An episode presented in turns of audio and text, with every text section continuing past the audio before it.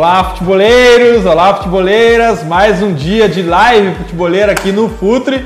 Um dia muito legal pra gente, onde a gente consegue trocar uma ideia no chat, fazer uma interação, falar de futebol como sempre. E estamos aqui de novo. Dali Vini. Daí, como é que tá? Gabriel. Preparado pra Champions, rapaz. Boli. Preparado para Libertadores. Virá, que lindo! Hoje é uma noite de Copa aqui no, na live do Futre. A gente vai tratar de Libertadores, vai tratar de Champions League, vai tratar também de um jogo muito legal que teve na Premier League, né, Vini? Teve um jogaço por aí. Mas a gente tem que falar aqui também que a gente está sempre por conta de editora grande área, ClipDraw, a melhor ferramenta gráfica de videoanálise, Eric Sports, Real Fever e como a gente fez na semana passada. Muito obrigado, Umbro, pela confiança. E quem ganhou a promoção foi, Gabriel? Lucas Tomé. Eu só tô tentando entrar em contato com ele. Eu espero que, peço que ele apareça nas, na interação. É, eu postei no Instagram, foi todo um, um, sorteio. Eu consegui entrar no canal dele no YouTube, mas não consegui mandar mensagem. Lucas Tomé, apareça, meu jovem.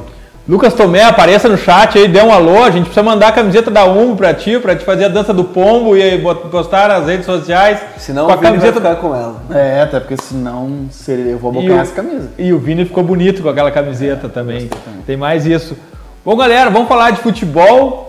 A galera tá chegando aos poucos, mas antes de tudo, claro que a gente vai falar de futebol, mas como a gente tem que falar também sobre o que a gente fez de conteúdo nessa semana, um lance que nos orgulhou muito Uh, o Bolho já estava colocando a pilha para a gente falar bastante sobre o futebol nordestino e a gente fez um podcast, The Pitch Invaders, tá lá no Spotify, no Deezer, no SoundCloud e no iTunes. O último The Pitch Invaders sobre futebol nordestino com Marcelo Santana, ex-presidente do Bahia. Eu nunca tinha falado com esse cara, eu sabia da gestão dele, conhecia o trabalho dele, mas eu nunca tinha conversado com ele. Acho que em raríssimas vezes eu também ouvi ele falar ele é um cara muito diferenciado no meio, assim.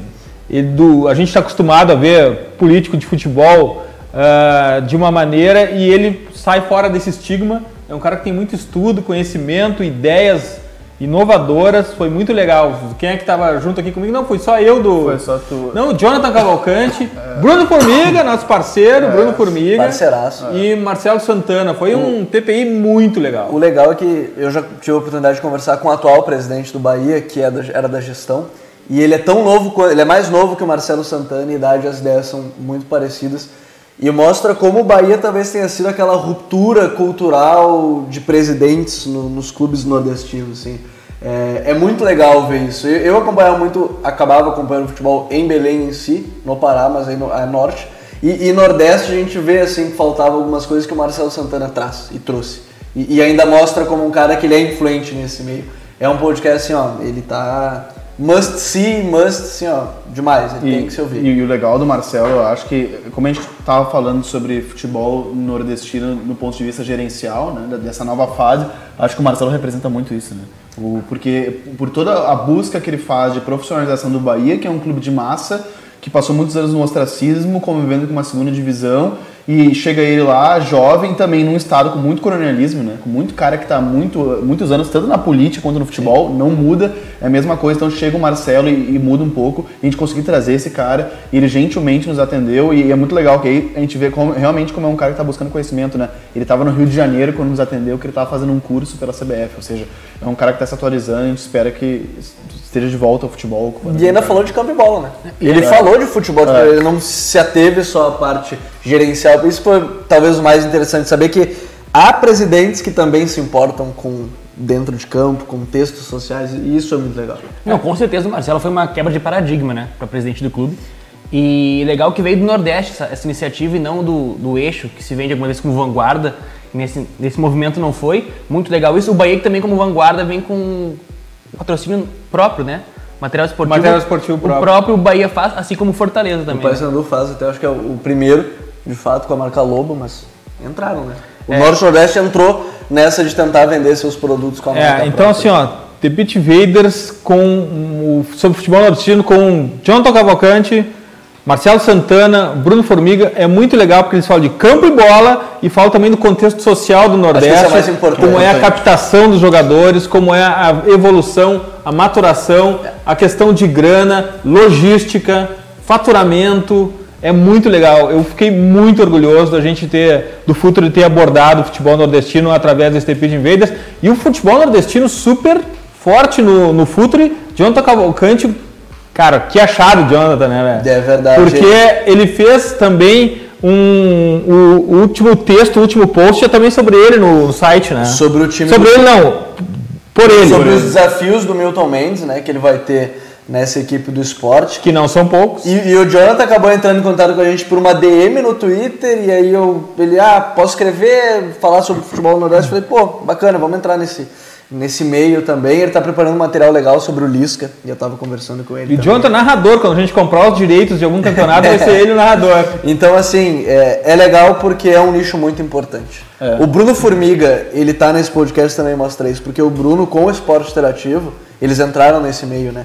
Eles acabaram se apoderando da Copa no Nordeste para entrar num um nicho que é absurdamente grande também- e rico. Que também é tema nesse TPI, se toca no assunto Copa do Nordeste. É, é muito rico, é um tema muito rico, assim. Então, é bacana ver esses dois que a gente tem a nossa pontinha de invasão lá, que cada vez possa aumentar, vocês mandando sugestões É, de isso que textos, dizer agora. assim, que ela aumente essa É, invasão. que eu, eh, eu até falei com o Jonathan, eu elogiei ele pela participação, agradeci e falei para ele, cara, sempre que tiver, tiver pautas, nos mandem, porque claro, vocês estão aí, né, e estão mais próximos da, do que, que é pauta aí, o que, que de fato é relevante, então no- nos passa que a gente eh, ou transforma em forma de texto, de podcast, de live, infelizmente agora a gente, tem- a gente pode abordar de diferentes maneiras, diferentes mídias, então o convite que eu, que eu fiz ao Jonathan se estende para os outros invaders aí do Nordeste. É, e a galera que tá chegando no chat aí, a nossa comunidade que está sempre marcando presença toda segunda-feira e cada dia cresce mais. Aquela velha, aquele velho pedido. É muito importante para o Pense o Jogo se alastrar mais, contaminar mais pessoas, que vocês se inscrevam no canal, curtem, comentem, compartilhem nos grupos de WhatsApp, chamem cada vez mais mais gente para cá, para a gente tratar de futebol na pegada futre, como a gente vai fazer agora num jogo muito legal que teve esse final de semana, um jogo da Premier League, um jogo de, a começar pelo, pelas defesas, dois goleiraços, no mínimo caros, né? Dois goleiraços que Os dois mais caros da história. e que justificaram, e que justificaram grande parte do preço deles na partida, fizeram grandes defesas. Chelsea e, Chelsea e Liverpool foi um jogaço, né, Vini? Foi, e, e sempre quando a gente fala, e se cobrou muito do Alisson quando ele foi contratado pelo valor, esse é um tipo de goleiro que precisa dar ponto, né? E, e o Liverpool vinha atrás de um goleiro para dar ponto, ah, porque é, é, é uma carência do Liverpool de décadas. E, e a gente pode dizer que o Alisson deu pontos para o Liverpool e o Kepa também deu pontos para o, para o Chelsea com as defesas. O Kepa fez uma defesa no contrapé no primeiro tempo, de assim, a um nível eh, extremo de, de dificuldade e que requer muita técnica e posicionamento. E o Alisson fez duas defesas que, para mim, uma das grandes qualidades do Alisson, que eu acho que é pouco abordada, é a saída de gol dele. O jeito que ele sai do gol com velocidade, abre os ele braços. fecha muito bem, né? Ele É, tem fecha uma muito bem, muito bem. Ele E, cara, só toma o gol do Hazard porque é um chute cruzado muito forte. Sim, ali é no um contrapé dele. É, né? no, no contrapé dele e ele não tem nem tempo hábil para fechar o ângulo. Mas ele defende uma bola cara a cara com o Hazard e com o William, que são bons finalizadores. E, então é- ele é um cara que ele, ele fecha muito bem o, o ângulo e foram du- duas oportunidades que o Chelsea poderia ter ampliado e aí dificilmente o Liverpool conseguiria empatar o jogo. Ou seja, pode botar na conta do Alisson como pode botar na conta do. Vini que deve ter feito a dancinha do Stu. Stu Cara, eu- no não, golaço, que não, o Kepa não, só não, pegou também porque era joga-luva. Não, e, e o incrível, e o incrível ali, uh, porque o, o Sturridge que tá fazendo uma temporada muito boa, a média do Sturridge, de, uh, se eu não me engano, a média dele de, de gols por minuto é 72 minutos por, uh, uh, por gol. Ele- a, cada, a cada 72 minutos ele faz um gol. Ele vem entrando no segundo tempo sempre e muito bem, o que é um alento pro Liverpool, porque no ano passado ele ficou uh, muito tempo no banco, sai pro West Bromwich, é rebaixado sem ser utilizado, ou seja, ele chega com uma moral muito baixa. O Klopp uh, dá um up nele e diz, não, esse ano ele é o reserva do Firmino. Ele está muito bem, respondendo muito bem, até com mais gols que o titular. Uh, e, e nesse jogo ele, ele salva o Liverpool, assim, ele nem toma tanta distância.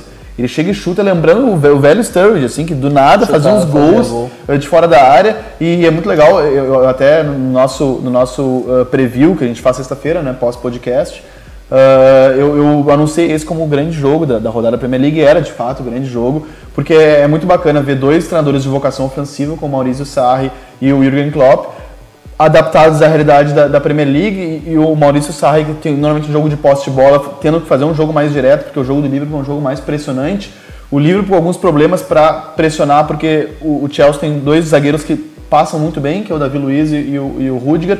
Então eles estavam conseguindo sair um pouco dessa primeira pressão, acho que já dá para usar a mesa. Claro que. Eu, eu queria, Spider depois, Cam, depois que o Vini usar, falar sobre isso, queria também destacar o Davi Luiz.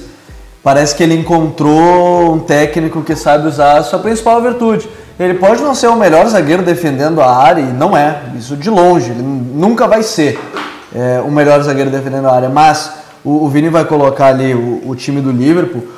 O, o, Firmino marcando sempre o homem da bola, ele é muito bom. Talvez seja o atacante mais chato Sim. marcando o homem da bola, o, portador ou o criador do jogo, seja o Firmino hoje. E sem o, o Jorginho, o Sarri ele tem um zagueiro que é muito capaz de fazer isso, que é o Davi Luiz. O Davi Luiz, ele dando passe para quebrar linha, ele é muito bom. Ele é muito bom. Eu, eu li na edição nosso parceiraço Igor, ele botou, ele parece o Ronald Koeman fazendo com a, com a bola nos pés, porque era isso. Ele sabia usar essa bola sem o Jorginho. O Vini vai falar um pouco mais disso É, também, mas o- isso foi interessante de ver na partida. O, o principal agente do- de, de saída de bola do Chelsea é o Jorginho, ele tem muita capacidade. Eu admito que não via tanto ele porque eu não acompanho a, a liga italiana como acompanho a, a inglesa. E ele é um cara que ele é muito bom e intenso. E eu até tinha uma visão um pouco deturpada dele, eu achava que ele era um jogador um pouco cadenciado. Não, ele é um cara muito intenso. E tanto que ele vem aqui, toma esse lugar e parece que joga na Inglaterra há muito tempo. Só que, ah, diferentemente do jogo da, ah, ah, da Copa da Inglaterra, que o Liverpool é eliminado, e até o Red Scouser comenta isso num, texto bem legal que ele, que ele fez no Medium, ah, como o, o Sturridge, apesar de todas essas qualidades que a gente citou dele, ele não faz essa pressão que o Firmino faz no primeiro volante. Isso foi um problema para o Liverpool no jogo em que ele pe- perde no Anfield Road por 2x1 para o Chelsea é eliminado. Entra o Firmino e o Firmino faz essa pressão com primazia, então o Jorginho estava sitiado e o Liverpool tem, quem acompanha o Liverpool sabe disso, ou, enfim, é, é- até não, não é uma coisa tão difícil de detectar, é um time que ele encaixa, né? Ele encaixa. Ah, quando o adversário vai pressionar a bola, a bola, ele não, os jogadores eles não voltam e temporizam. Não, eles, ele, ele já está encaixado nos caras já. ah, e, e como eles estavam espelhados, os dois no, no mesmo esquema, estavam muito claros os duelos, assim. Ah, e principalmente esses combates no meio de campo. Então o que aconteceu? Ah, o Davi Luiz e o, o Davi Luiz na esquerda e o Rudiger na direita estavam muito incumbidos de fazer essa saída, já que o, o Jorginho estava bem marcado. E esses caras foram muito, muito bem e assim, muito da razão do bom jogo que o Chelsea fez. E até surpreendendo muita gente, porque o Liverpool está num nível de maturação técnica maior do que o Chelsea. É um trabalho que já vem de três temporadas. Enquanto o Sarri está no começo do projeto. Exatamente. E, e O próprio Sarri falou isso, né? Falou que daqui a talvez um ano consiga chegar no nível do Liverpool. E, e é por isso que, o- que o Sai, inclusive, depois do jogo abriu um sorrisão. Ele tava muito legal o cumprimento dos dois. E, o- e o Sai explicou depois: não, a, a minha felicidade foi de um treinador que viu, presenciou um grande jogo. Né, que, que propiciou um grande jogo e foi muito legal. Então o, o Chelsea conseguiu ter escapes rápidos e, fa e fazer o quê? Ele, com esses escapes rápidos ele quebrava essa linha do Liverpool. Então várias vezes os, os apoiadores do Liverpool que estavam jogando o Hinaldo e o Milner eles passavam da linha da bola, eles estavam eles estavam à frente da linha da bola e daí aconteceu o quê? Aquele problema clássico do Liverpool quando tá com a linha adiantada, né? Ficavam os caras muito expostos. É, e como a gente falou um pouquinho antes, né, Boli? O volante que corre em direção ao seu próprio gol é porque tá errado. né? Não, E, e- e- e no, e no- e no gol do, do Chelsea é isso. O Liverpool não consegue fazer essa pressão, ele marca naturalmente adiantado. A defesa era uma linha, tava com uma linha altíssima. O Liverpool, o, o Kovacic, que tá, aliás está jogando muito bem no Chelsea, eh, encontra um passe pro Hazard, que tá o quê? Que ele aparece entre o Joey Gomes e o, e o Alexander Arnold, que embora sejam bons jogadores, sejam caras muito promissores, ainda é, é- é o ponto mais fraco defensivamente o Liverpool na comparação com esse ponto aqui, que é Robertson e Van Dijk, né, que é mais estruturado.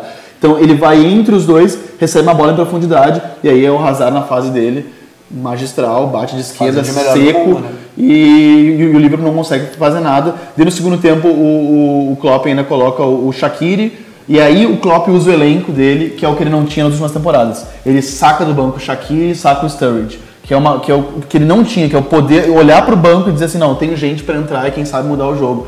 O Sturridge, ele é um cara que ele entra em condições de mudar uma partida, ele tem demonstrado isso.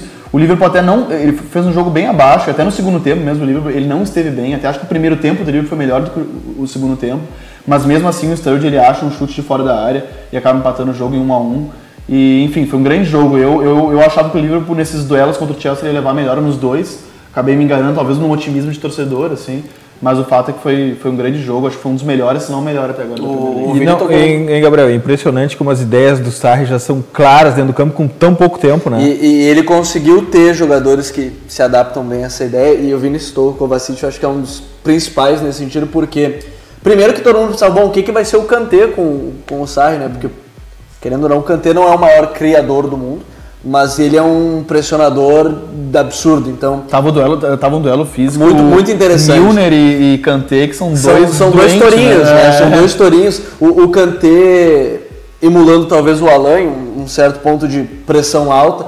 E o Kovacic, além dessa força física que ele tem, tanto que no Real Madrid ele era utilizado muitas vezes para fazer o confronto com o Messi, contra o Messi, mesmo com o Casemiro, ele era muito importante. Ele é muito bom nisso e tem a qualidade do passe. O Kovacic já foi camisa 10 da Inter. Sendo Então, mais assim, Rakitic, assim, né? É. É, Hamsik, né? é, ele sendo mais Hamsik desse lado. E o Hazard, ele tem algo que o Sarri vai fazer, vai transformar ele cada vez mais em protagonista, que ele vai ter essa liberdade para circular vindo da ponta esquerda. A gente viu muitas vezes ele por dentro. E, e a fase dele é de melhor do mundo, acho que isso não, não tem dúvida.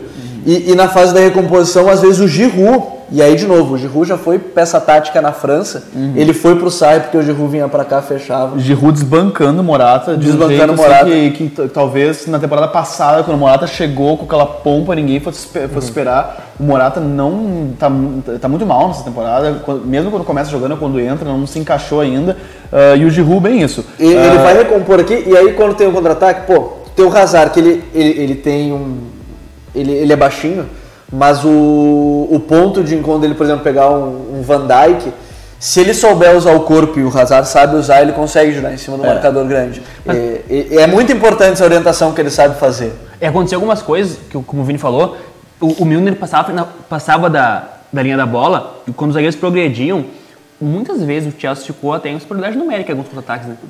Cara, Que até fica o convite pro, pro podcast de, de defender com inferioridade numérica. Sim, sim, que, que eh, com o Liverpool isso acontece com muita frequência. Tu consegue passar a primeira linha de pressão, que às vezes é dupla, Por causa do Gegenpress, né? Ele te pede isso. Como tu encaixa, tá sempre encaixando, perde a bola, Se tem mais jogadores próximos é. pra tentar buscar ela. Só que é o seguinte, como o Chelsea é um time de categoria de bom toque de bola, nada melhor que o fim do Gegenpressing que o bom toque de bola, né? Sim. Passa, passa a bola pra trás, enfim, E o contemporiza Ja- o- e tu consegue passar sem marcação. O Aí tu Jardim pega tem a algo prioridade. legal, o, o Jardim tem algo legal que é isso que o, que o Boli fala, que ele recua aqui muitas vezes, e tem os dois zagueiros, ele, ele recebe esse passe para esse cara vir para cá, ou seja, esse cara também vai impressionar mais alto, só que o que ele faz quando ele recebe aqui, ele já toca aqui. E aí tu abriu um bu- primeiro buraco aqui. Se tu quebrou essa linha, tu quebrou um sistema inteiro, porque ele recua para abrir o meio campo, para tentar achar um espaço ali É, no meio. e é- Isso é muito interessante do Jorginho. É inteligente, é arriscado, é arriscado, é verdade, mas pela qualidade do Jorginho ele consegue É, fazer e- com, e- com qualidade hoje em dia. E pra mim a, a, a chave pro Chelsea ter conseguido resistir o ao, ao Liverpool ah, e até ter sido melhor talvez no, no- no- no somatório dos dois confrontos, 180 minutos, ah, tá realmente na qualidade de passe da, da, da dupla de zaga que que, que, é um, que é um ponto alto mesmo que o Chelsea tem, são dois zagueiros que sabem sair jogando, acostumados, que se sentem confortáveis com a bola no pé e contra um time que pressiona com toda a volúpia, é muito importante os caras não se apavorarem. Então acho que é- essa, isso que o Vini fala é muito importante. Ele não tá dizendo que ter zagueiro que sabe sair jogando, se tiver num contexto bom, funciona. O, o Davi Luiz ele já teve é, José Mourinho, que precisa de zagueiro que sabe defender a sua área. O Davi Luiz não sabe fazer isso. Aí ele teve é, o Di Matteo, que foi campeão na Champions. O Davi Luiz não sabe defender a área. O Di Matteo jogava quase um 4-6-0. Hoje ele tem o Sarri que joga com a bola e o Davi Luiz sabe jogar com a bola. O Davi Luiz jogou de volante com o Mourinho por isso. Então o contexto favorece o jogador Luiz. confortável, se sente confortável com a Ele bola, sente muito, Se ele tiver que correr é, para trás, ele ainda tem uma velocidade razoável. Mas ele não sabe defender a área dele com maestria. Mas eu vou te dizer que sim, uma das grandes qualidades do Davi Luiz, característica dele, é essa interceptação. Esse ímpeto físico de buscar a bola na linha, romper a linha e buscar a bola. Ele não o, sabe mais ou menos o que defender. o Koulibaly fazia com É. o próprio Napoli. Eu acho esse Chelsea um claro espelho do Napoli, né? Só que um pouco mais vertical, um pouco mais é direto. essa, né? A Como- parece Porque ele claro, tem claro, o claro. Hazard de um lado, ele tem aqui o William, que talvez é mais jogador que o Calerron, apesar de fazer mais ou menos o que o Calerron fazia. A diferença daquele Napoli talvez seja aqui que antes era o Mertens, que ele praticamente recuava muitas vezes, o Mertens era um ponta. Pra quem não lembra, na principal momento do Mertens, tipo, o Napoli era um ponta.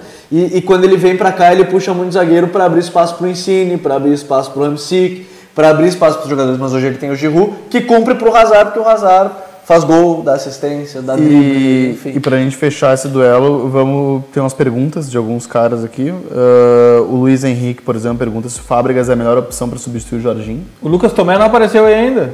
Nada de Lucas Tomé Lucas Tomé apareça, apareça. camisa. Se você estiver vendo em outro momento, apareça, por En- favor. Enquanto o Lucas Tomé não, não, não aparece, não dá as caras, o Luiz Henrique perguntou se o Fábricas é a melhor subs- opção para substituir o Jorginho. Não sei o que vocês acham.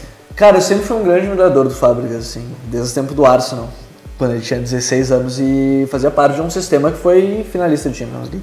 Só que o Fábricas, ele chegou numa fase da carreira dele que parece, parece, eu não sou preparador físico, mas chega a segunda metade da temporada ele não, não consegue manter a intensidade que ele mantém Esse de um Fábricas no Arsenal, retratado no 11 cidades. Exato, retratado nas cidades. E eu brinco que o, que o Fábricas ele é da mesma categoria do Ozil. Ele é um criador de jogo, mas ele é meio alérgico a suor.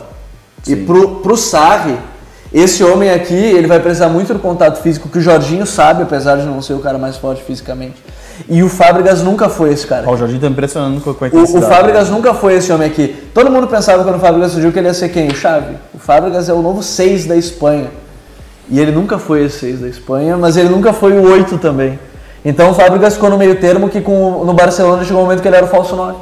O Messi era o ponto direito, ele, ele formava aquele 4-6-0 que ele era o mais adiantado. E- o Fábricas ele sabe controlar, ele cria. E o melhor Fábricas é o Fábricas do Chelsea do, do Mourinho, que é lançando o Diego Costa. Porque o Fábricas ele é um grande lançador, ele é um grande assistente. E o- Mas hoje pro Sarri eu não sei se ele funciona tanto assim. O Ricardo Soares fez uma pergunta que ele mesmo respondeu. Ele disse assim: Sarri não foi um pouco uh, pragmático nesse jogo, principalmente pós-gol, concorda? Ele mesmo disse logo em sequência. Aliás, Sarri foi pragmático.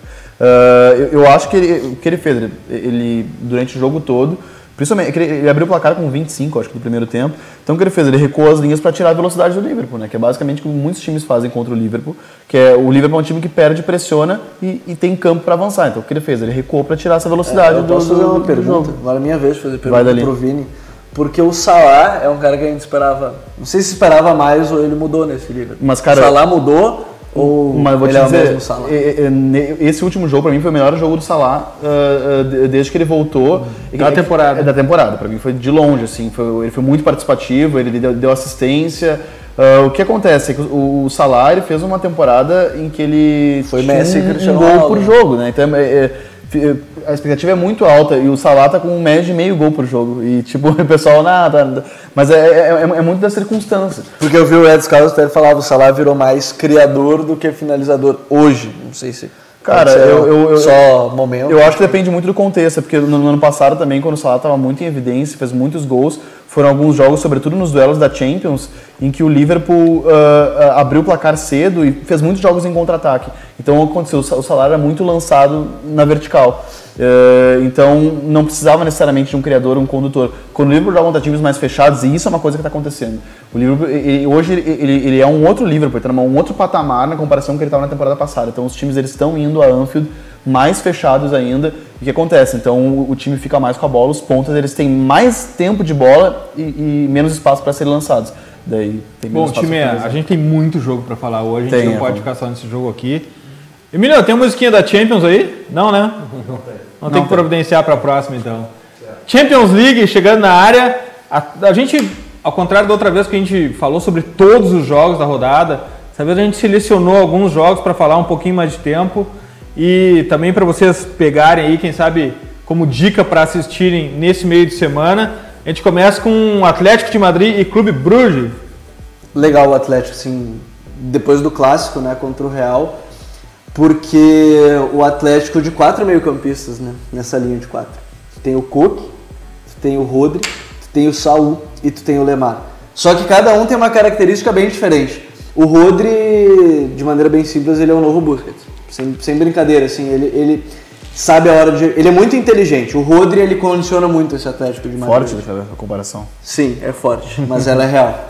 O, o Que Rodri... bom que não é no Twitter, né? Os É. não vão procurar aqui depois. Não, eu espero que não. Mas essa aí o Myron tweetou já, então não tem problema. Ah, já tá, tweetou tá. tantas outras. Mas Ah.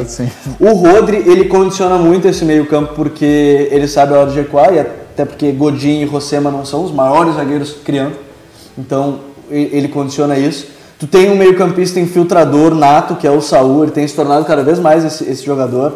É, ele tem entrado muito na área. O Coque, ele centraliza ao mesmo tempo que ele sabe ficar pelo lado, só que a peça que mudou o Atlético de Madrid, além do Rodri, se chama Thomas Lemar. Esse cara ele é muito bom. Ele, ele é o meio campista, ele é o falso ponta, o que a gente já usava aqui anos 60, 70. Ele é o falso ponta, porque o Lemar, ele vem da esquerda, ele é canhoto, mas ele entra muito para jogar com o Griezmann e para abrir espaço até para não cair o Felipe Luiz, coitado aqui. Já perdeu o copo por lesão, coitado.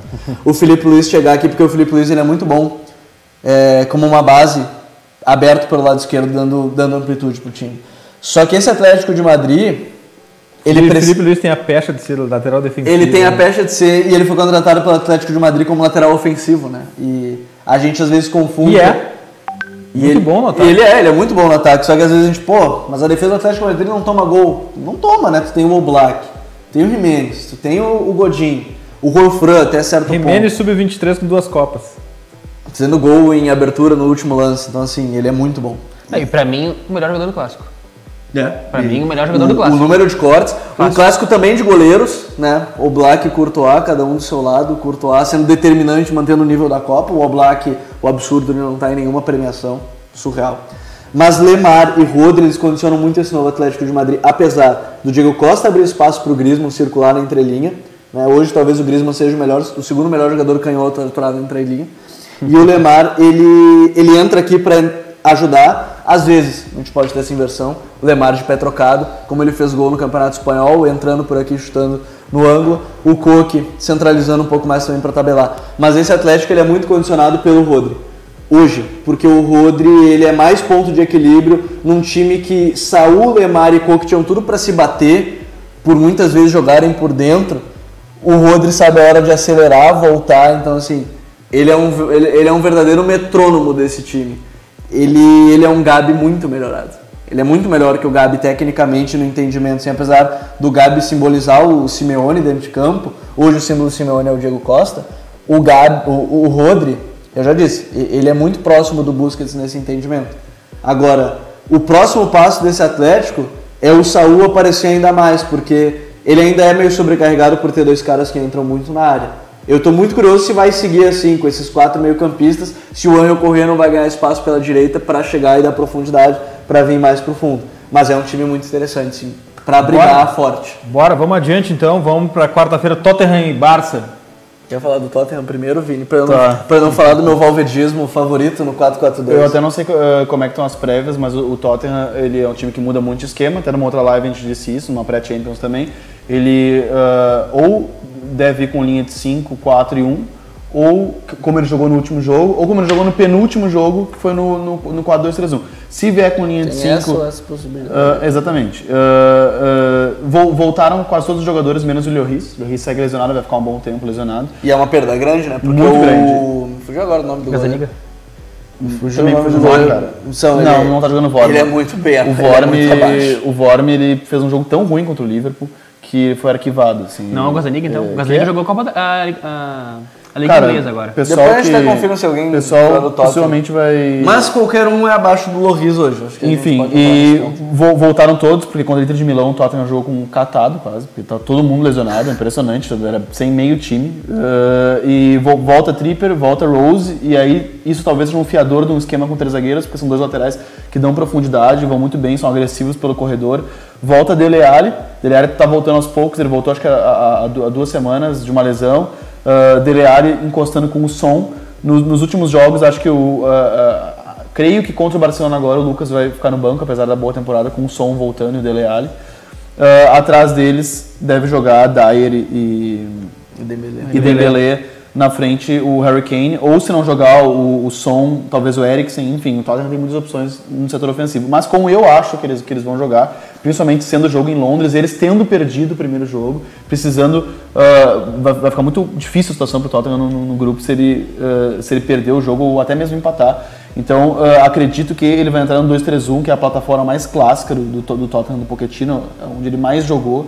E aí usando o, o Dele Alli atrás do, do Harry Kane, uma dupla fantástica, que eu acho que um dos grandes erros da Inglaterra foi não ter explorado esses caras próximos um do outro na Copa do Mundo. Eu acho que vai entrar com, com o Son e o Eriksen, aí o time, time clássico, Tottenham base, Dyer Dembélé, aqui Trippier, na esquerda o Danny Rose, atrás uh, o Vertogen e o Sanches, ou o Alderweireld no lugar do Sanches, enfim. É um time uh, que voltou a vencer, ganhou do Brighton, do Huddersfield nas últimas, nas últimas rodadas. Ele teve um período de estabilidade, foram duas derrotas seguidas, o que é muito pro, pro Pochettino, que, é, que perde muito pouco. Uma marca do Tottenham do Pochettino é, se não vence, ele empata, é um time muito difícil de ser batido. E vai jogar contra o Barcelona num momento de ascensão, e uma ascensão que culmina com a volta dos seus principais jogadores, né? não, não é à toa, né? O cara estava perdendo porque estava sem essas principais peças, nada acontece de graça. E vai enfrentar o Barcelona, e, que o Gabi vai falar E agora, até né? nesse Barcelona, primeiro a gente não textualiza, o Valverde estava jogando um 4-3-3, com Busquets, Coutinho, Rakitic, Messi, Soares, Dembélé. O que acontece? O time tem o Messi que circula o Rakitic, mais ou menos como o Luiz Henrique, a gente já falou isso várias vezes. Com o, o Luiz Henrique, o Rakitic tinha que cobrir o Messi. E ele estava fazendo isso porque o Valverde, me parecia, estava tentando modelar um time parecido com o que ganhou a Champions. Desse lado esquerdo, na época Neymar, hoje Dembélé, o Dembélé tem uma grande característica, ele dribla muito. O sono, né? Também. ele dribla muito, só que ao mesmo tempo que ele dribla, assim como o Neymar naquela época, ele perde muitas bolas. Então, digamos que ele está no ataque, o Barcelona está ofensivamente, o Messi vai entrando, o Rakitic está cobrindo. O Coutinho é mais meio atacante que o Iniesta e tem o Busquets aqui, é o Alba um ponta. Tem os dois zagueiros e o Sérgio Roberto segurando o meio. Dembélé e Coutinho do mesmo lado. Do mesmo lado, jogando com o interior esquerdo, que é o Coutinho, e o ponto esquerdo, que é o Dembélé. E tendo o teu 5 Busquets, que é um grande 5, um, posicional. um histórico 5, mas muito posicional. Joga com a bola no pé e encurtando espaço. Agora o Busquets buscando, eu acho que é o grande ponto que o Gabriel contou. Aí vem o grande problema. Quando o Dembélé ele perde a bola, a recomposição, como ela acontece? Rakitic, na temporada passada, Rakitic e Busquets estavam sempre juntos. Nessa, o Rakitic está aqui cobrindo o Messi. Então o Busquets está sozinho e quem acaba sendo a dupla dele é o Coutinho, que foi um problema da seleção brasileira também, em um certo ponto. O Coutinho não sabe jogar aqui. Pegando esse exemplo contra o Tottenham, o som, Sonaldinho Gaúcho, como a gente brinca, o som ele podia acelerar. O Lucas, no caso que vai ser o Eriksen, podem acelerar Harry Kane pode se aproveitar porque o Busquets não vai correr atrás. E uma coisa que pode acontecer também, que até uh, me alertaram aqui, o Lucas Martins perguntou se, uh, se ele acredita que, que esse 4-4-2 ou 4-2-3-1 pode acabar virando um famoso ataque em torre, que como já aconteceu algumas vezes com, com, com o Tottenham, com o Lucas somando à frente. Acho que pode acontecer, inclusive com o Som substituindo o Lucas, porque o Som é, é um, é um muito agressivo, Uh, joga por dentro também com facilidade. Ele substituiu o Harry Kane na última temporada, no começo, com o Harry Kane lesionado, como uma referência e muito bem, porque ele bate com as duas pernas, com, com muita facilidade. É um cara que tem se sente confortável próximo do gol. Então eu não duvido que em alguns momentos, quando a gente fala em ataque em torre, é o time que está no 2-3-1 aqui, mas na hora de atacar, né, ataca sim, com uma, numa torre um mesmo. 2-2-2. Exatamente, um 4-2-2-2. Né? Eu não duvido que isso aconteça, principalmente se, se, o, se, o, se o Tottenham precisar de agressividade. Né? Eu acho que num primeiro momento não, no primeiro cenário não, até porque eu jogo contra o Barcelona, que é um time com muitas peças ofensivas de muito boa qualidade. E aí vem o cenário eu principal. Acho, e o ponto-chave também do Barcelona é o Dembélé e o Coutinho ao mesmo lado, porque isso fragiliza muito esse ponto da defesa. E agora vem esse, o ponto essa de... transição defensiva. Eu estava lendo o, o, diário o Sport agora e o Valverde vai voltar para o 4-4-2. Só que ele não vai voltar para o 4-4-2 Coutinho, quem... Dembélé por um motivo. Coutinho não é Iniesta. O Coutinho ele é muito mais meio atacante, o Iniesta era uma base da jogada. Então, o Iniesta na hora de pressionar, ele estava aqui. O Coutinho provavelmente vai estar aqui. Então ele vai voltar a ter busca de Rakitic. Imagino, aí não se há informação de quem ele vai colocar. Imagino que o Valverde vai colocar Vidal pela direita, cobrindo o Messi. Rakitic e Busquets volta a ser a dupla. Vidal lá naquela... Vidal aberto com extrema direita praticamente. Como era o Iniesta extrema esquerda, um falso extrema, ele, ele vai entrar muito, então a gente vai ter a dupla de volantes próximas mais uma vez, para o Rakitic conseguir brigar com o Busquets. O Vidal cobrindo o Messi e para o pressing, o Vidal é muito bom. Ele foi muito bem contra o Bilbao, apesar do empate. E o Coutinho vai dar essa ligação, quase formando um 3 aqui na frente, mas com três jogadores mais meio-campistas. Quando falam, ah, por que, que não faz só um 4-2-3-1 com Coutinho, Dembélé e Messi? Porque Coutinho e Dembélé não são grandes jogadores para recompor. E quando tem Alba, que é a grande característica é voltar em velocidade, ele, ele é bom defensivamente se em velocidade, não é o primor defensivo. E tu não tem o Sérgio Roberto, vai ter o Semedo, que não entende tanto ser uma base da jogada, que também volta muito. E o Dembélé joga sempre pisando na linha lateral, né? Pisando na linha lateral, quando joga pela direita. Linha lateral quando mesmo, ele joga pela direita. Bem aberto. O 4-3-3 era legal porque o Coutinho, o Messi, o Soares e o Dembélé, eles entravam todos pro centro para tabelar entre si é bonito, é bacana ver esses quatro jogando juntos. E tem a peça fundamental, Soares. Se o Soares não voltar às grandes noites europeias, que ele não tem há bastante tempo, apesar de ser muito inteligente, abrindo espaço, promete achar ele, talvez o Barcelona não consiga ganhar uma Liga dos Campeões de novo. Cara, tão nem cedo. fala de Soares e grandes noites europeias que me lembro que ele jogou no Liverpool, não teve nenhuma noite europeia. Mas então assim, eu acho bom, apesar de, ah não, mas tem que jogar os melhores, talvez, mas o Valverde ele é um técnico pragmático, vamos usar essa palavra. Então, ele vai primar o controle. E eu acho que esse time que ele deve montar agora vai ser o time de Liga dos Campeões. Bora então, bora para Napoli e Liverpool. Para quem enfrentou o Chelsea no domingo, enfrentar o Napoli na quarta-feira é quase um É, fazer um, um, um jogo o remete de- quase. é? É, o Myron poderia, o Myron não tá aqui, mas é um cara bem mais, eh, com muito mais propriedade para falar do, do, do Napoli, que eh, das informações inclusive que, que ele me passou, que eu sei, eh, o Milik tá jogando muito bem. eh, É um joga- time mais consistente que o time do. Sarri, sabendo sofrer mais, talvez. Isso, e- mas o, que, o que- o que a gente sabe, o que eu sei do Ancelotti, que ele é um grande mantenedor de, de, de sistemas, é um cara que ele, ele não é marcado por mudanças abruptas, ah, né, sai e destrói, não, ele, ele é muito bom em manter e, e alterando aos poucos, isso é, isso é uma característica dele, né, o cara que substitui o Mourinho, substitui o Guardiola, ele é o cara que chega e, e- e faz com que o, o terreno não sinta tanta diferença do seu O antecessor. único talvez tenha sido com o Guardiola em si, o resto de todos substituiu até melhor de maneira Exatamente. geral, né? Vai pegar um Napoli e e que é um time com muita velocidade pelos lados, né, pelos dois lados, e o que vai exigir muito dos dois laterais, né, do, do Andrew Robertson, que já é um cara que marca bem, eh, e do Alexander Arnold. Alerta de novo aquilo que eu alertei. Acho que nem vou falar muito desse jogo, porque a gente já falou muito do Liverpool, mas alerto para esse setor defensivo que é muito frágil, ainda frágil, entre o Joey Gomes e, E e o o Alexander foguete. Insigne, né? O que- exatamente. Por ali tem o Insigne, que é um cara que corta para dentro também, ou seja, ele pode utilizar esse corredor. E para o Liverpool, o melhor cenário seria aquele ah, ah, de abrir o placar rápido para fazer justamente o que o Salah conseguiu fazer na última temporada, que não está conseguindo fazer por falta de espaço. O, o cenário ideal sempre para o Liverpool, Liverpool é, qual é? Fazer aquela pressão insana que ele faz, abrir o placar, porque daí depois, meu amigo, ele pode fazer o jogo dele, que é o tempo todo Vocês não acham transicionando. que um dos grandes ah, desafios do, do Ancelotti quando assumiu era ter alguém para fazer a função do Jorginho. Sim. Como tu disse, é um cara que sempre, sempre manteve os esquemas, que é quando, o, o- maneira de jogar, né? Mesmo menos no, no Bahia também, que teve bem, Foi bastante ruptura problema. até mais né? de treinamentos do que eu acho que de. E geralmente quem, quem assume também no lugar do, do Guardiola tem esses problemas. Ah, mas o Hansik, que veio ao Napoli como camisa 10, chegou no Napoli como camisa Bem 10, atacante. 2006, É. 2007, muito tempo atrás, O jogou maior artilheiro da história do Napoli na, né? na o grande, grande fase da carreira como 8, né, pro mundo inteiro, e agora como o maior controlador do jogo, jogando praticamente como um pivote, né, controlando esse- esse jogo, esse jogo do Ancelotti, e aí vai estar o desafio que novamente o Firmino vai ter que pegar esses 5. Quem que controla o jogo, como, como o Vini falou, é o cara que, que, que o Napoli e, e o Chelsea são praticamente uns espelhos, né? E o Firmino vai ter novamente essa, esse desafio de pegar esses cinco. Eu acho o, Han, o Hansik bem mais físico do É que o mais Jorginho. físico e menos criador que o Jorginho, né? Mais criativo. acho E, que e- essa é e surpreendentemente, eu acho que menos intenso, cara, porque o Jorginho vem numa temporada Sim. bem Ah, não, eu vejo o né? Caio, o Caio Bittencourt, né, que participa às vezes do Cautio Pizza, que é torcedor do Napoli, ele fala, né, o Ramsik em diversos momentos do jogo ele é um pouquíssimo intenso. E, e nesse time, tu tem o Ramsik de 5, o Alan, que é o mini touro e tá lá no nosso Drops, né, o Tourinho, Alan marcando pressão aqui em cima, e o Zielinski, né, que ah, na Polônia vai muito melhor do que, do que no Napoli. Só que, de novo, acho que é o que o Vini fala, o grande fator desse time do Ancelotti hoje é que ele sabe se adequar às mudanças, porque o time no campeonato italiano está brigando lá em cima, apesar de girar muito o elenco. O Sarri não fazia esse giro no elenco, ele fez e só perdeu para a Juventus. Então, o que é normal no campeonato italiano hoje, perder para a Juventus. Então, assim, é um time muito interessante que sabe se moldar. Eu tô curioso pelo Insigne, como o Vini falou, ali pelo lado esquerdo. É, duelos físicos Insigne e Van Dijk ou Joey Gomes prometem É. no seu 1,50m.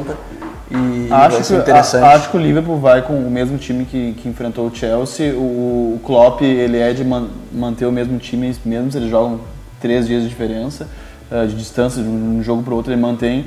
Ah, o Hinaldo, que está tão bem como primeiro volante no- no- nos três ali, saiu para a entrada do Henderson, que é que é capitão, foi jogar como um apoiador.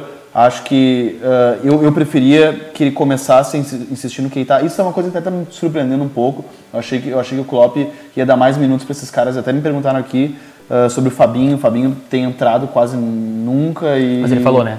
Ele falou em entrevista o Klopp que vai demorar Sim, um tempo pro, que- pro Fabinho se acostumar É, ao estilo do Klopp. Eu achava que, que o Klopp daria esse tempo de adaptação em campo para esses caras. E o Fabinho até jogou no fatídico eliminação do Liverpool contra, eh, contra o Chelsea. O, o Keita, que começou a temporada como titular, eh, tem entrado no segundo tempo, mas achei que o Klopp ia dar uma insistida um pouquinho maior nesses caras. E eu, eu sinto um pouco de falta eh, desse, desse trio, Henderson, Wijnaldum e, e Milner. Eu sei que a ideia é, é combate, é pressão, mas eu sinto falta de um cara com, com um passe vertical um, um pouco mais... eh, sofisticado, assim. E acho que Keita é esse cara, acho que valeria a pena o Klopp tentar insistir nesse jogador. Cada vez mais são frequentes os lampejos de um verdadeiro Keita, né? Não acha isso?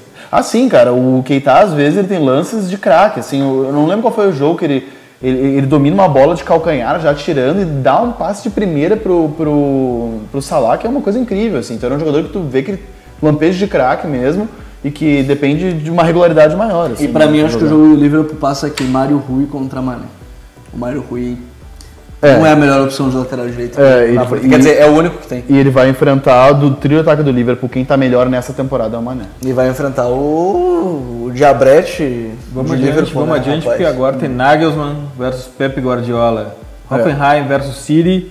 Jogo na terça-feira amanhã, para quem não para quem está vendo em tempo real agora. Sim. Jogo na terça-feira amanhã, Hoffenheim versus City. O, o Manchester City, que é o novo líder do campeonato inglês, né? Assumiu a, a- liderança do, do variar, vai Liverpool. ganhar, né, do Liverpool. Ah, ah, não é por aí. E, mas, é, e é um time que está jogando agora. O cara Bernardo Silva está jogando muita bola. Quem puder assistir esse cara jogar, ele está tá realmente comendo a O bola. Messi português, como o Red Scouser já tá falando. Ele quase sempre vinha jogando aberto,